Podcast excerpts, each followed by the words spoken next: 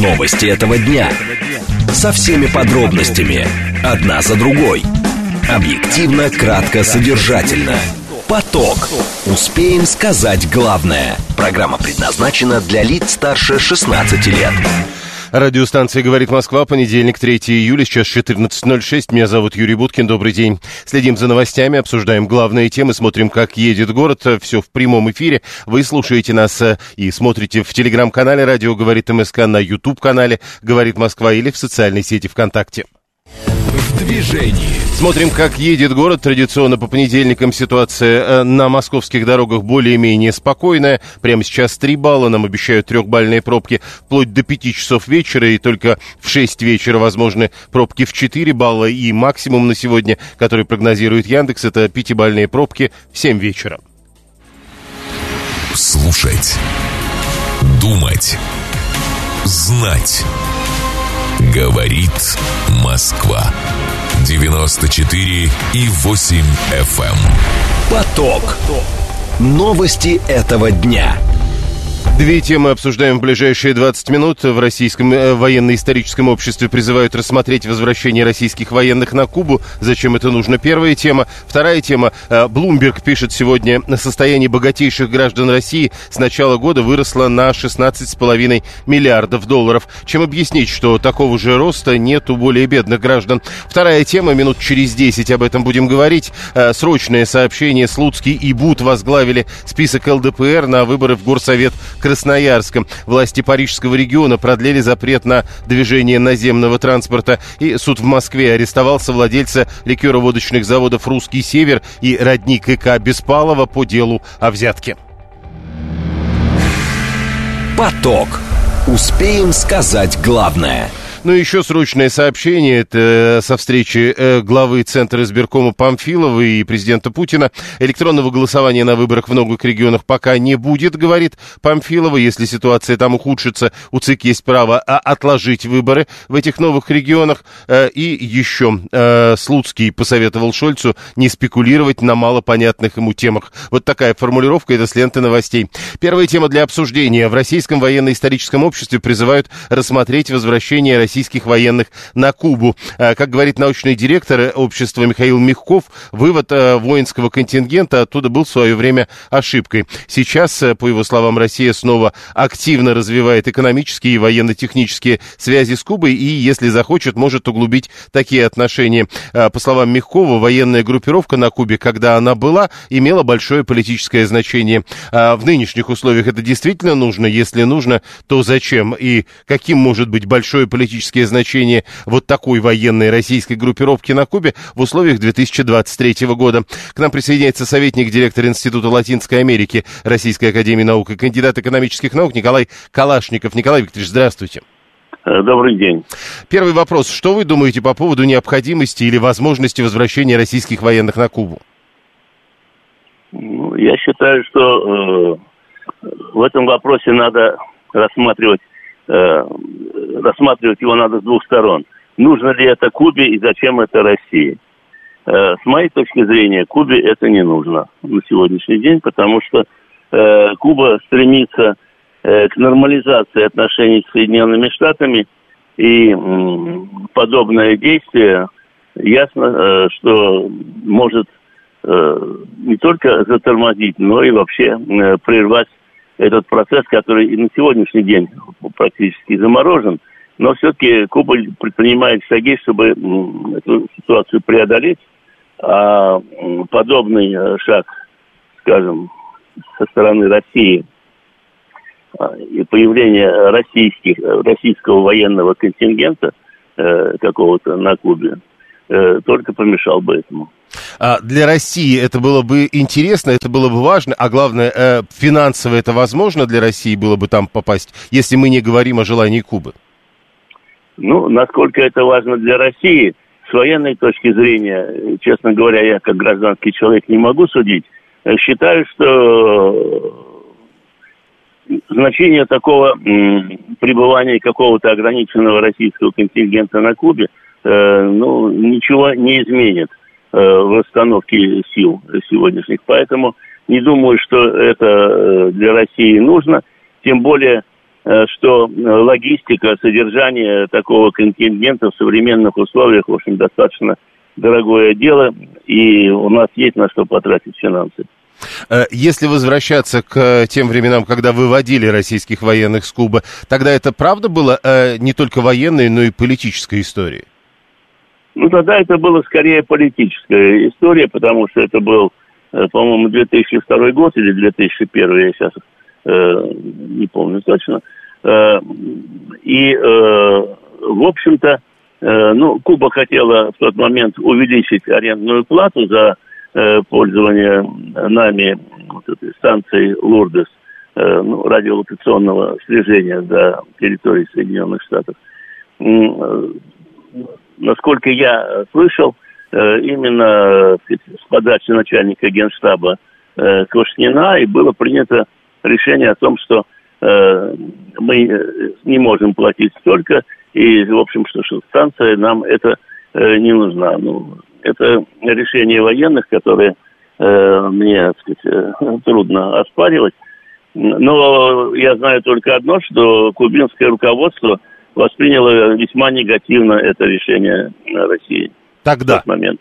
Понял, Тогда, спасибо. Да. Николай Калашников, советник директора Института Латинской Америки Российской Академии Наук, кандидат экономических наук. Сегодня 30 лет, как э, вывели российский военный контингент с Кубы. Э, Все это началось 3 июля 1993 года. Ну и вот видите, э, в связи с этой датой заговорили, а может быть действительно сплошной реваншизм, никакого движения вперед. Это Слава 341, он задается вопросом, интересно, согласна ли Куба. Ну вот видите, Николай Калашников говорит, что все там не так однозначно. Там уже куча нашего народа в Лурдесе. Э, там восстанавливают базу радиоразведки, утверждает Григорий 859. Но вот э, с вашей точки зрения, насколько это действительно своевременно? 7373948, телефон прямого эфира. Мягков, э, с, научный директор Российского военно-исторического общества, с высказывания которого в интервью РИА Новостям мы начали, он говорит, что тогда, в тех условиях, решение о выводе российского военного контингента с Кубы было политически выверенным. Но вот а, а теперь, когда мы возвращаемся к нынешним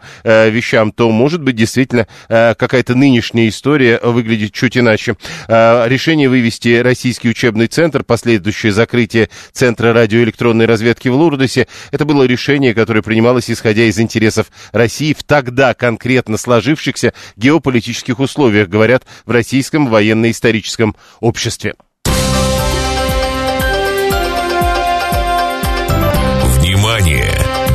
Говорит Москва.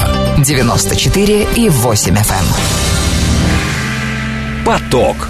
Успеем сказать главное – Срочные сообщения э, молниями агентства дают заявление Силуанова по поводу Фонда национального благосостояния. Как он сказал, ликвидная часть ФНБ на 1 июля составляет 6,446 тысячных триллиона рублей.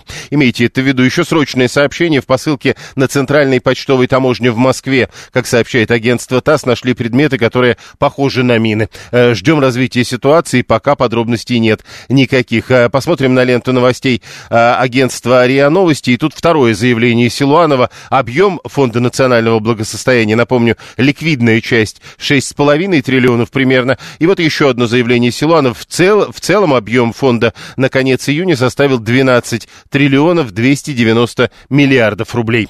Теперь э, как раз э, про деньги, но уже не государственные. Состояние богатейших граждан Российской Федерации, как пишет Bloomberg, с начала года выросло на 16,5 миллиардов долларов. Вот, например, основатель Лукойла Вагит Сергей Таликперов заработал 4,8 миллиарда долларов. Его состояние увеличилось до 20,2 миллиардов. Председатель Совета директоров НЛМК Владимир Лисин заработал 3,22 миллиарда долларов. Стоимость наличных активов а, обоих граждан России, э, как сказано, основана на анализе дивидендов, налогов и рыночной конъюнктуры. Агентство Bloomberg публикует индекс миллиардеров. В него по традиции включают сведения о состоянии 500 богатейших людей планеты. Константин Добромыслов, доцент кафедры труда и социальной политики в РАНХИКС. Он кандидат экономических наук, он с нами на прямой связи. Константин Викторович, здравствуйте. Алло. Алло. Константин Викторович. Не получается. 73739, извините, 7373948, телефон прямого эфира, код города 495, смс-портал плюс 7 925 4 восьмерки 948, телеграмм говорит МСК-бот. Итак, э, э, богатейшие граждане Российской Федерации стали еще богаче. Состояние их выросло на 16,5 миллиардов долларов, а, во всяком случае, об этом пишет Bloomberg, ссылаясь на э, стоимость э, наличных активов, а, которые они а, высчитывают на анализе дивидендов, налогов и рыночной, э, рыночной конъюнктуры. А насколько связаны, к примеру, э, масштабы богатения богатейших людей и, к примеру, повышение доходов большинства граждан Российской Федерации, или такой связи быть не должно и не может быть. Вот об этом хотелось бы поговорить. 630-му уже надо раскулачить, и что от этого получится? Ну вот интересно просто, э, когда вы говорите, надо раскулачить, и дальше что будет? 7373948, телефон прямого эфира. Слава 341, у них же нет зарплаты в 20 тысяч, они владельцы предприятий, мы постоянно оплачиваем их услуги, и они повышают на, нам цены. А, попытка номер два. Константин Добромыслов э, из э, РАНХИКС, кафедры труда и социальной политики. Константин Ильич, здравствуйте. Добрый день. Итак, э, есть или должна быть какая-то связь между повышением э, доходов богатейших граждан Российской Федерации и большинства граждан Российской Федерации? Ну, вопрос достаточно сложный. Связь, э, она, в принципе, теоретически должна быть, наверное, существует, но а так впрямую вряд ли. Почему? Потому что то, что, скажем, Блумберг пишет, по поводу увеличения там э, на несколько миллиардов, да, а, значит, э, доходов некоторых граждан по сравнению с обычными, но здесь разные могут быть причины. То есть это переоценка активов. А у граждан, конечно, так сказать, если эти люди богатейшие получают доходы в Российской Федерации, то, безусловно, так сказать, они Э, понятно, должны влиять на то, чтобы и жизнь других э, граждан Российской Федерации тоже увеличивалась, ну, уровень жизни. Ну, а с другой стороны, если они много денег получают, то они платят много налогов, обычно принято и об этом вспоминать. Конечно, безусловно, но во, во, во всем мире, в принципе, так и сделано. Есть прогрессивная шкала налогообложения. К сожалению, у нас она пока плоская, и здесь вот э, никакой взаимосвязи не прослеживается. А так, да, то есть бедные должны платить меньше налогов, в некоторые, до некоторого уровня, в некоторых странах вообще беднейшие свои не платят никаких налогов. А на богатых людей с э, высокими доходами, безусловно, должны быть э, богатые доходы. Ой, Если... большие да, самые налоги. А вот раз уж заговорили о том, что должны быть большие налоги, в последнее время о, подоходной, о прогрессивной шкале подоходного налога много говорят. С вашей точки зрения, можно ли говорить, что есть какой-то уровень налога на доходы физических лиц, за которым э, его платят меньше? Вы знаете, все зависит от налоговой э, политики и от состояния как бы, экономики и правопорядка в стране. Э, если налоговый учет устроен э, достаточно эффективно, если все граждане, а сегодня они у нас сегодня все на учете, в принципе, и система позволяет все контролировать, то вот э, такого положения не может быть. Да, если учет плохо ведется, то, соответственно, так и будет. Будет теневая экономика. Ага. И теперь еще один вопрос, возвращаясь к началу. Состояние богатейших граждан с начала года выросло на 16,5 миллиардов. А далее мы понимаем, э, что, к примеру, вспоминают э, Вагита Олег Первого, вспоминают Владимир Лисина, это не исчерпывающий список, но все-таки означают ли вот э, эти доходы тогда, что в экономике в Российской Федерации неплохо? Я думаю, нет, потому что, ну, Э, надо все-таки, э, это общие цифры, да, мы не знаем, где э, они формируют свои доходы. Они, у них, может быть, вообще и зарубежные как бы активы. А потом это происходит переоценка активов, а не то, что они там заработали, как бы вот эти деньги, это их заработная плата. Нет, это переоценка активов. В зависимости от рынка, от конъюнктуры, что складывается на сегодняшний день. Вот. И иногда они сами на это влиять принципе, не могут, а вот посчитали, там уровень акций где-то вырос, где-то упал и прочее. Но действительно, так сказать, э, такие доходы, они требуют внимания со стороны государства и требуют ну, некоторого социальной справедливости. И раз уж вы говорите про социальную справедливость, ответьте на вопрос 144-го. А какое отношение эти люди имеют к природным ресурсам, если принадлежат природные ресурсы государству и народу? Э, ну, ровно такое же, как и все остальные граждане. Я думаю, в одинаковом э, размере, э, так сказать, они имеют это такое же отношение к этим природным ресурсам. Поэтому а природные ресурсы должны принадлежать всем гражданам в равном, э, в, в равном как бы э, в равной пропорции. Ну, э, то есть, с вашей точки зрения, то, что они зарабатывают на этом, на переработке и так далее, это неправильно? Э, нет, ну то, что они зарабатывают, это, конечно, правильно. То есть, э, если они дают э, прибавочную стоимость, да, но надо понимать, что они эту прибавочную стоимость делают на природных ресурсах. И, соответственно, эти природные ресурсы, они оцениваются на общем, на мировом рынке, да, имеют определенную стоимость. Пропорционально, конечно, этот доход, который они получают, надо так, чтобы он эм, распределялся на всех остальных граждан. Подождите, но прибавочную стоимость дают не все граждане? Э, прибавочную стоимость дают не все граждане, но да, прибавоч... но э, сама стоимость э, материала, да, там нефти или газа, например, да, э, она является очень богатым. А здесь, получается, вообще эти доходы проходят мимо всех граждан, попадая просто в карманы как бы вот отдельных лиц. Понял. Тогда еще э, Григорий 859 наш слушатель пишет, но богатые ведь обычно меньше налогов платят, они хитрые, оптимизируют налоги, потому, собственно, и богатые. Э, это вот к вопросу о том, насколько эффективно работает шкала, не плоская шкала подоходного налога. Ну, это, это вопрос к э, налоговым службам и к общему систему налогоустройства э, в стране. Я считаю, что э, она не вполне совершенна и должна была бы быть более социально эффективной. Хорошо, э, еще одно. Мы начали с того, что состояние богатейших граждан России выросло. А общая бизнес-активность падает, но некоторые умудряются на этом богатеть, пишет Роман 598. А вот справедливо говорить, что общая бизнес-активность в России все-таки падает?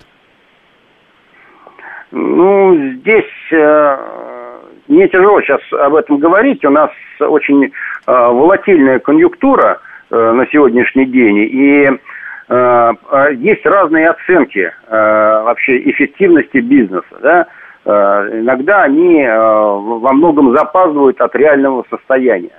Поэтому говорить по количеству там предприятий, которые успешно развиваются или которые разорилось там э, еще что-то такое с ним э, произошло. Надо, в общем-то, детально просто рынок анализировать.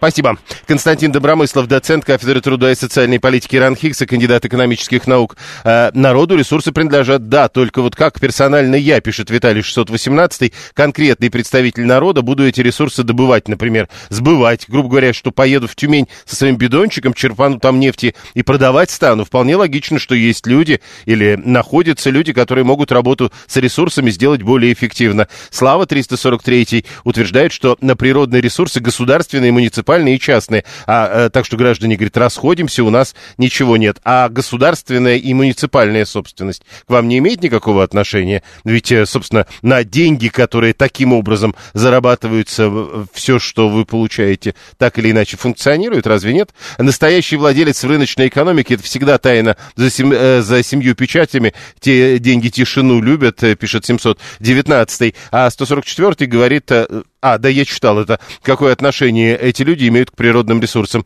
Они делают прибавочную стоимость. 7373948. Виталий говорит, вот, кстати, большая кольцевая линия. На какие деньги построилась? Сама синтезировалась? Слушаем вас, здравствуйте.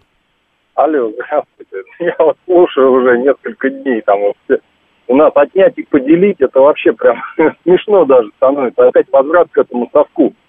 Вот. Э, и в таком случае мы тогда будем сырое мясо есть, наверное, траву собирать, воду из лужи пить. Это же все тоже туда же. А почему? Вот, вот, не, подождите. А вы вот тогда объясните, а какая связь между вот этой травой э, и нет, ну, этими если можешь, Нет, ну если можешь добывать нефть, кто мешает? Становись нефтяником, открывай нефтяную компанию там или газовую Ну вы же компанию. знаете, что в этот момент вам скажут, а кто же мне даст? И пропал. 7373948, телефон прямого эфира. Ну, хотелось бы услышать, кстати, э, ответ на этот вопрос. Если у вас есть возможность, перезвоните. Слушаем, здравствуйте. Здравствуйте. Я по поводу Кубы нашей. По поводу Алло. чего? По поводу размещения наших э, военнослужащих. Не-не-не, мы сейчас, мы сейчас не об этом уже говорим. А Григорий из Санкт-Петербурга пишет, интересно, вот, кстати, большой кольцевой линией пользуются не все, а в Москве нет нефти. Ну, в том смысле, откуда, в Мос... как Москва может строить метро на деньги, которые гипотетически имеют отношение э, к нефти? Тоже интересный поворот. А, а питерское метро, там в Питере есть нефть? Там можно строить? Я просто э, пока не очень понимаю тогда вашей логики. 7373948, телефон прямого эфира. Э, в Швеции ситуация другая. Там бизнес социален, пишет Слава 341. Но там э, все социальнее. Э, там все платят налоги совсем другие в том числе и обычные граждане, а, а, строили бы кольцевую за деньги за нефть, добытую в Москве. Ну да, давайте тогда то, то- то- таким образом и будем. То есть э, там, где есть нефть, там метро и будет. Логично. Впрочем, Москва-то говорит о том, что в основном это все-таки налоги, которые здесь платятся, а нефтяные деньги тут ни при чем. Кстати, а за чьи деньги вот наших военных на Кубе размещать, если, к примеру, не за счет нефти, пишет Виталий 618. А Григорий говорит, у нас «Газпром». Это у вас, Григорий, «Газпром» или у нас у всех «Газпром»? 7373948, телефон прямого эфира. Этот номер набирайте, пока смотрим срочное сообщение. Регулярные автопилотируемые грузоперевозки по трассе М11 запустила компания X5. То есть э, в какой-то момент по трассе М11 э, вы можете, едучи по трассе М11, вы можете столкнуться с беспилотным э, грузовиком который работает на пятерочку, перекресток или чижик. Э, Это все э, сети, ко- ко- которыми управляет компания X5 Group. И вот она сегодня объявила о запуске регулярных беспилотных перевозок по этой самой трассе М11. Мы, говорит, первая компания. Автопилотируемые грузоперевозки осуществляются на базе тягача КАМАЗ-54-901, полуприцеп, перевозящий продукты питания. На первом этапе, короче, по одному автомобилю будет отправляться по направлению из Москвы и из Санкт-Петербурга друг другу навстречу в сутки. Имейте это в виду. А, 7373948. Э, Где находится генеральный офис Лукойла? Вот «Газпром» переехал в Питер и стал богаче. А, и Питер стал богаче. Это Слава 341. Э, Метро в Питере за счет билетиков в, в Эрмитаж, что ли, вы думаете, э, построили? Это Виталий 618. А в Казани на вырученные деньги от поставок Чак-Чака, а в Новосибирске за счет ученых, инноваций Академгородка. Ну да, но все иначе работает, утверждает Виталий. 7373948. Мы возвращаемся к тому, э, что такое э, состояние богатых граждан, которое, богатейших граждан страны, которое в нынешних условиях растет. Тут важно еще все-таки понимать, э, какова ситуация экономическая. Нам объяснил Константин Добромыслов, что это может быть совершенно не связано, это может быть просто переоценка э, активов, которые у людей есть. Это, возможно, заработки, которые не на территории Российской Федерации, поэтому прямой связи между доходами богатейших людей и, к примеру, доходами граждан Российской Федерации, которые здесь в России работают и заработок получают, э, они могут быть не связаны. Э, И даже, в общем, не одни и те же по направлениям. Эрмитаж нельзя содержать на билеты, а тут еще и метро тоже нельзя содержать э, на, на собственные билеты. Это Григорий 852. Смотрите, как у нас э, тема метро-то хорошо зашла. Слава утверждает, что Татарстан республика и потому оставляет налоги себе. Вы уверены, что все налоги она оставляет себе? Э, то есть за нефть и рубли. Строят дорогу как бы для нас, а после вводят плату за проезд, пишет 336. Да подождите, а все дороги сейчас платные? Вот мне просто тоже интересно. Ведь много дорог строят и не вводят плату за проезд. Или это не считается? Как это говорят в таких случаях? Это другое. Виталий, ка- э, с Казанью я не прав, там есть Татнефть в Альметьевске, и благодаря этому могут быть деньги. Э, 7373948, телефон прямого эфира, смс-портал плюс 7 925 4 восьмерки 948, телеграмм для сообщений говорит МСК-бот. Мы продолжаем, следим за новостями. Прямо сейчас информационный выпуск, потом немного рекламы, а потом мы продолжим. Новости этого дня. Со всеми подробностями. Одна за другой. Объективно, кратко, содержательно. Поток. Успеем сказать главное. Радиостанция «Говорит Москва», понедельник, 3 июля, сейчас 14.36. Меня зовут Юрий Буткин. Продолжаем следить за новостями, обсуждаем главные темы, смотрим, как едет город. В движении. Э, э, Москва по понедельникам традиционно едет более-менее э, нормально. Три балла прямо сейчас. Еще 3-4 часа трехбальных пробок, а потом в 6 вечера 4 балла и как максимум пятибальные пробки в районе 19 часов. Главные проблемы, которые сейчас видны на московских дорогах, это прежде всего МКАД перед Химками, внешний МКАД, это внешний МКАД перед Белой дачей и по-прежнему Ленинградка в районе Химок в сторону города. Слушать. Думать. Знать. Говорит Москва. 94 и 8 FM. Эм. Поток. Новости этого дня. Две темы обсуждаем в ближайшие 20 минут. За заявление аналитиков, что граждане России стали рекордно много работать. При этом дальше говорят, что рекордно это 38,5 часов. Мы помним, что у нас 40-часовая рабочая неделя. То есть даже при всех рекордах мы еще не дорабатываем. Первая тема. Вторая тема. В Москве стартовало тестирование контроля скорости электросамокатов. Как это работает? Попытаемся разобраться, э, что э, будет тема, чей электросамокат едет слишком слишком быстро. Тут же выписывают штраф. В общем, а, об этом поговорим минут через 10. Срочные сообщения, которые в эти минуты появляются. Кабмин, э, правительство Российской Федерации, не поддержало повышение максимального дохода в налоговом режиме для самозанятых. Э, ЛДПР предлагала повысить в два раза до 4 э, миллионов 800 тысяч рублей, но вот правительство дало отрицательный отзыв на этот законопроект. Еще срочные сообщения, которые в, в эти минуты э, появляются. Косовский премьер заявила о выявлении выявлении 45 сербов-террористов. Это заголовок с ленты агентства РИА Новости. При этом премьер, э, косовский премьер, так вот, слово премьер агентство берет в кавычки. Поток.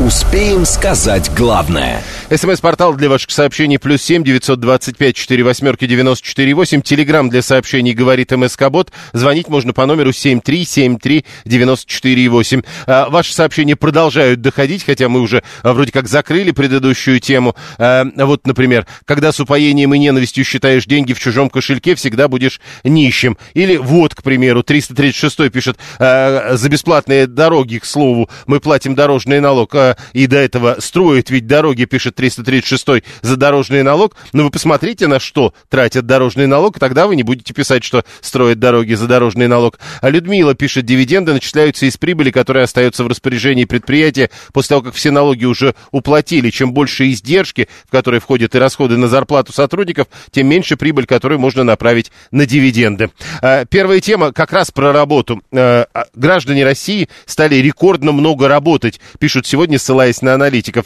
На фоне низкой безработицы и дефицита кадров выросла, как говорят, продолжительность трудовой недели. И в первом квартале 2023 года составила рекордная с 2010 года 38,5 часов. Прирост обеспечили женщины. За год фактическая длительность трудовой э, пятидневки выросла на четверть часа, достигнув максимального значения, по крайней мере, с четвертого квартала 2012 года. Финэкспертиза, аналитическая служба на основе данных э, Росстата пишет об этом, и, соответственно, исследование публикует РБК. Если быть точнее, за все время ведения данной квартальной статистики с 2010 года показатель фактической длительности рабочей недели не был выше, чем в первом квартале этого года. Рост рабочей загрузки произошел вследствие острой нехватки персонала, перехода отдельных предприятий на работу в несколько смен и повышения экономической вовлеченности женщин. Олег Бабич, руководитель правового департамента в Конфедерации труда России. Олег Борисович, здравствуйте. Да, Юрий, здравствуйте. Первый вопрос. Э, заголовок. Граждане России стали рекордно много работать. Потом смотрим. Рекорд это 38,5 часов. То есть вообще-то 40 должны работать. Ну, здесь есть, э, как говорится, некий дьявол, который кроется в деталях. Дело в том, что у нас действительно 40 часов это норма э, для работы в обычных условиях. Но у нас есть достаточно большие категории граждан, у которых норма меньше. Допустим, работники, работающие во вредных условиях труда, северяне, женщины в э, сельской местности, молодежь, все они работают меньше, то есть их норма меньше, чем 40. Поэтому всегда усредненный работник это не 40 часов, а меньше, безусловно. Так, значит, тогда мы понимаем, почему не 40, э, а мы понимаем, почему растет.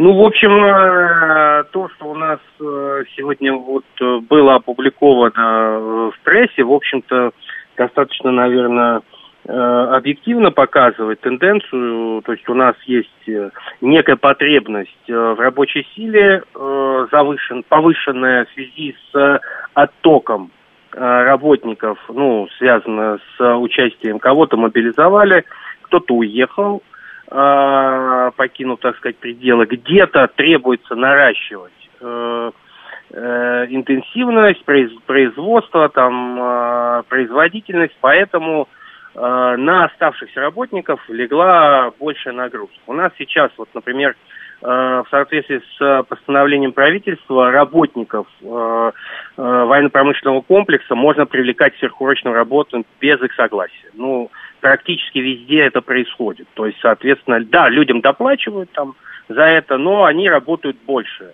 А, ну и даже, так сказать, в других отраслях, там, где а, требуется вот как-то заменять каким-то образом а, потери в рабочей силе, ну, прежде чем искать где-то нового квалифицированного работника, пытаются использовать тех работников, которые уже есть, и, естественно, предлагается поработать больше, поэтому, ну, соответственно, ложится, ложится такая нагрузка больше на одного усредненного работника.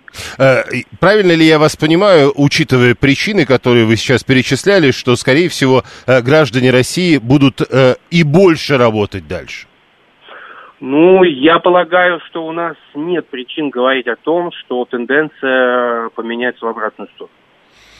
Теперь э, по поводу того, что э, тут говорят о некой вовлеченности, повышении экономической вовлеченности женщин среди причин, вы можете объяснить, что имеется в виду? А, честно говоря, не очень понимаю, о чем идет речь. Ну, у нас э, оплата труда для женщин и мужчин в целом одинакова, поэтому, ну, видимо, просто больше привлекают женщин на те рабочие места, которые раньше занимали мужчины. Ну, Теперь э, еще, э, вы уже упомянули, что, скорее всего, речь может идти про оборонные предприятия, но все-таки переход отдельных предприятий на работу в несколько смен, э, то есть это действительно довольно распространенная история. Ну, ВПК работает, в принципе, круглосуточно. Mm. Практически, да. Теперь еще, э, вот это вот, э, ведь э, параллельно этим новостям приходят в последнее время очередные рекорды низкой безработицы. То есть люди вообще заканчиваются работники? Ну, так сказать нельзя, и нельзя сказать, что у нас совсем нет безработицы. Вот я буквально смотрел последнюю, последние данные Министерства труда по ситуации на рынке труда. У нас там все-таки порядка 500 тысяч безработных э, на сегодняшний день есть зарегистрированных, поэтому ну, нельзя сказать, что у нас совсем все прекрасно, но действительно имеет место уменьшение. Это уменьшение, оно тоже вот связано с тем, что открылось много вакансий из-за тех, как сказать, э, причин, о которых мы говорили чуть выше. И с, так сказать, вот рынка труда пришли люди, так сказать, тем самым уменьшив безработицу. Но резервы есть, безусловно.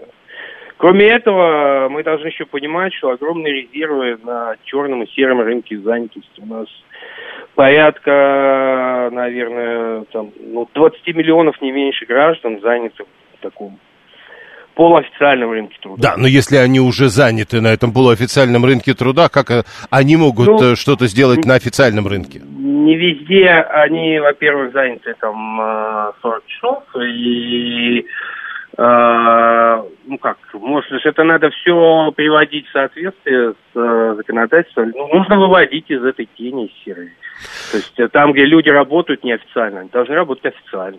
Понял. Ну, это уже проблема. Но это другая проблема, да. да. Олег Бабич, руководитель правового департамента Конфедерации труда России. Стали ли вы работать больше? И еще раз напомню, граждане России, э, э, об этом пишет сегодня аналитическая служба финэкспертизы на основе данных Росстата, э, РБК публикует. Э, данные таковы. В первом квартале 2023 года продолжительность трудовой недели составила рекордная с 2010 года 38,5 часов. Это, конечно, не 40 часов, но так как у многих людей, только что объяснил нам Олег Бабич, бывает укороченная трудовая неделя, то э, гипотетически 40 часов в неделю не должно получаться. 530 э, стали работать больше, но меньше. Вот да, кстати, это хорошая история. Стали работать дольше. Дольше. А Максим говорит, я стал работать не дольше, а дешевле. Или больше, или как. Э, если человек перешагнул пятый десяток, утверждает 960 его рабочий день нужно сократить до 5 часов в сутки. Так полагают ученые из Австралии. Ну и что? Э, вы к чему это? Э, нужно так делать для каждого? То есть пока Такого правила ведь нет. Э, Григорий, я, говорит, всегда подработки беру, хотя летом вообще неохота работать. Вот эта история, вообще не, неохота работать. Значит, особой необходимости нет. Вот как Максим, который стал работать не больше, а дешевле. 7373948, телефон прямого эфира. И Григорий решил нам напомнить, что ночью работают меньше часов, при этом получают больше зарплаты. Но в часах-то это все равно, Виталий, одно дело все 38 часов работать, другое 38 часов номер э, отбывать, что называется. Тоже вопрос. 17-й, говорит, работал во вредном производстве и на севере, а рабочая неделя все равно была 40 часов. Ну вот видите, бывают разные истории. Э, граждане России, пишут аналитики, стали рекордно много работать. Э, это 38 с половиной часов в неделю.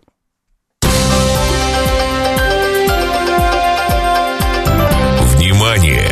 Говорит Москва. 94 и 8 FM. Поток. Успеем сказать главное – в Москве стартовало тестирование контроля скорости электросамокатов. Их собираются подключать к информационной системе «Эра ГЛОНАСС», так говорят в пресс-службе ЦОДД правительства столицы. Заммэра по вопросам транспорта Максим Лексутов выразил уверенность, что результаты пилотного проекта и оснащение личных электросамокатов подобными устройствами вместе с изменениями ПДД лягут в основу безопасного передвижения. Его слова приводятся в сообщении пресс-службы Центра организации дорожного движения. Из этого мы должны делать вывод, что тестируют контроль скорости электросамокатов пока только э, тех э, самокатов, которые не в личной собственности, но власти задумываются над тем, чтобы подобными устройствами э, были оснащены также и личные электросамокаты. Ксения Эрдман, директор Ассоциации операторов микромобильности. Она к нам присоединяется. Ксения, здравствуйте. День добрый, коллеги. Итак, э, вопрос. Как, э, если стартовало тестирование контроля скорости электросамокатов, как много таких самокатов, скорость которых контролируют, и вообще как это работает? А, ну, смотрите, э, все это работает в рамках работы Центра организации дорожного движения Москвы. А у коллег есть ситуационный центр, который, собственно, мониторит всю ситуацию на улицах города, связанную там с личным, с общественным транспортом. А, и сейчас в формате тестирования, в формате пилота а, они запустили фото-видеофиксацию на а, перекрестке Гоголевского бульвара. Он в автоматическом режиме выявляет там, неспешивание людей на пешеходном переходе, движение не по велополосе, либо по велополосе, но во встречном направлении, либо езду на самокате вдвоем. Угу. А, это вот те те тестовые, тестовая фотофиксация, которую, я думаю, что коллеги в случае благоприятного развития событий будут а, масштабировать уже на территории всей Москвы. Ну и плюс ко всему а, в этом ситуационном центре сидят несколько человек в каждой смене, которые смотрят по камерам а, и смотрят а, перегрузки на парковках электросамокатов и непосредственно общаются с операторами, которые уже в свою очередь наводят порядок во всем городе. Но здесь, коллеги, очень важно отметить, что когда я вот все это вам сейчас рассказываю, я имею в виду, что прежде всего это все связано, конечно, с э, прокатными самокатами, да, которые мы можем идентифицировать по цвету либо по номеру, ну, потому что все, что касается сейчас частных э, средств индивидуальной мобильности, с ними все сложнее, потому что они пока никак не идентифицируются а, и а, также они, к сожалению, до сих пор не ограничены по скорости. Mm, подождите, а, а, можно я уточню? Вот когда вернемся да, на Гоголевский бульвар, а, где, собственно, эксперимент по спешиванию а, происходит, да, по фиксации, скажите, а, угу. а значит, а, таким образом а, учитывают, что вот этот самокат нарушает правила? Да, они а, могут идентифицировать самокат по внешнему виду, да, то есть все самокаты отличаются, у каждого оператора он выглядит. И выписывают а, штраф тому, кто в этот момент этот самокат образом. арендует а они обращ... А материалы передаются оператору, да, то есть материал, материал э, Центр организации дорожного движения говорит, что, коллеги, в это в такое-то время э, ваш самокат передвигался там-то, ну и в свою, в свою очередь уже операторы выносят предупреждение пользователям, либо предупреждение, либо блокируют аккаунт, ну там в зависимости от нарушения, там разная градация, угу. разная градация санкций. Теперь по поводу э, вот э, этой истории уч, учитывать скорость. Э, каким образом это делается? То есть в реальном времени скорость самоката где-то в каком-то облаке хранится, что ли? Ну, смотрите, если мы говорим про прокатные самокаты, да. то а, выше допустимой скорости они ехать не могут. Это заложено на программном уровне. То есть, если мы говорим про Москву, то, э, про Москву, то выше 25 км в час самокат ехать не может, ну, вот просто потому, что система его ограничивает. А, когда я говорю про частные самокаты, то там, к сожалению, пока скорость может равняться бесконечности, но до тех пор, пока там тот ГОСТ, который был принят 1 февраля, не будет переведен из разряда добровольного в разряда обязательного. Поэтому по умолчанию самокаты прокатные, скорость, э, скоростной режим в городе нарушать не могут. Неважно, это зона сниженной скорости, либо просто зона с обычной скоростью. А, они могут э, совершать другие правонарушения, да, не спешиваться, ездить да, подвое, да там а, ездить по, по, на встреч, по встречной полосе велополос, неважно. Но вот все, что касается скорости, а, про прокатные а, самокаты всегда ее соблюдают, ну, потому что по-другому быть не может. Но именно на прокатных самокатах стоят да, некие да. устройства, которые позволяют эту скорость, э, скорость, э, что называется, учитывать в реальном времени. И эти устройства, э, судя по всему, власти собираются так или иначе приделать ко всем частным. А насколько это дорого? А, слушайте, ну это безусловно косты, а, причем вот до сих пор коллеги а, там спорят, не могут придел, прийти к общему мнению, да, эти, эти траты, эти косты, они на кого упадут, на производителя, либо на дистрибьютора. А, скорее всего, на дистрибьютора, да, вы абсолютно правы, система, ну, если упрощенно, будет выглядеть именно так, то есть не будет та система, которая сейчас развернута в рамках там, работы каждого оператора, да, вот эти IOT-модули, которые приделаны на каждый самокат, они собирают информацию и отправляют их там, в программную систему каждого оператора, такая же система будет разворачиваться в рамках там, каждого города. Для Москвы это будет сделать чуть проще, потому что ну, вот, Mobility as a сервис, да, вот МАС, про который очень много говорят, он в Москве на, наиболее развит из всех других э, городов, и интегрировать в МАС – я думаю, что она как раз будет в масс интегрирована. А, самокат, ну, средства индивидуальной мобильности, микромобильность будет не так сложно. Но по большому счету, да, это будет та же система, что у каждого оператора, только вот в масштабах города. Понял, спасибо. Ксения Эрдман, директор Ассоциации операторов микромобильности, была с нами на прямой связи. Григорий говорит, ну скоро будет снег, и проблема с самокатами уйдет сама собой. Ну а потом снег закончится, и проблема с самокатами сама собой вернется. 165-му кажется, что надо просто запретить самокат самокаты. 630-му кажется, что надо не заниматься самокатами, а заниматься автотранспортом. Хотя я не очень понял, о чем вы написали. 630-й, а, формулировка «Люди трассах 10 гибнут последние недели». Не очень понятно. 360-й а, пишет, но ведь, погодите, а, можно, конечно, проводить эксперимент, к примеру, на Гоголевском бульваре, но ведь в ПДД нет наказания за неспешение.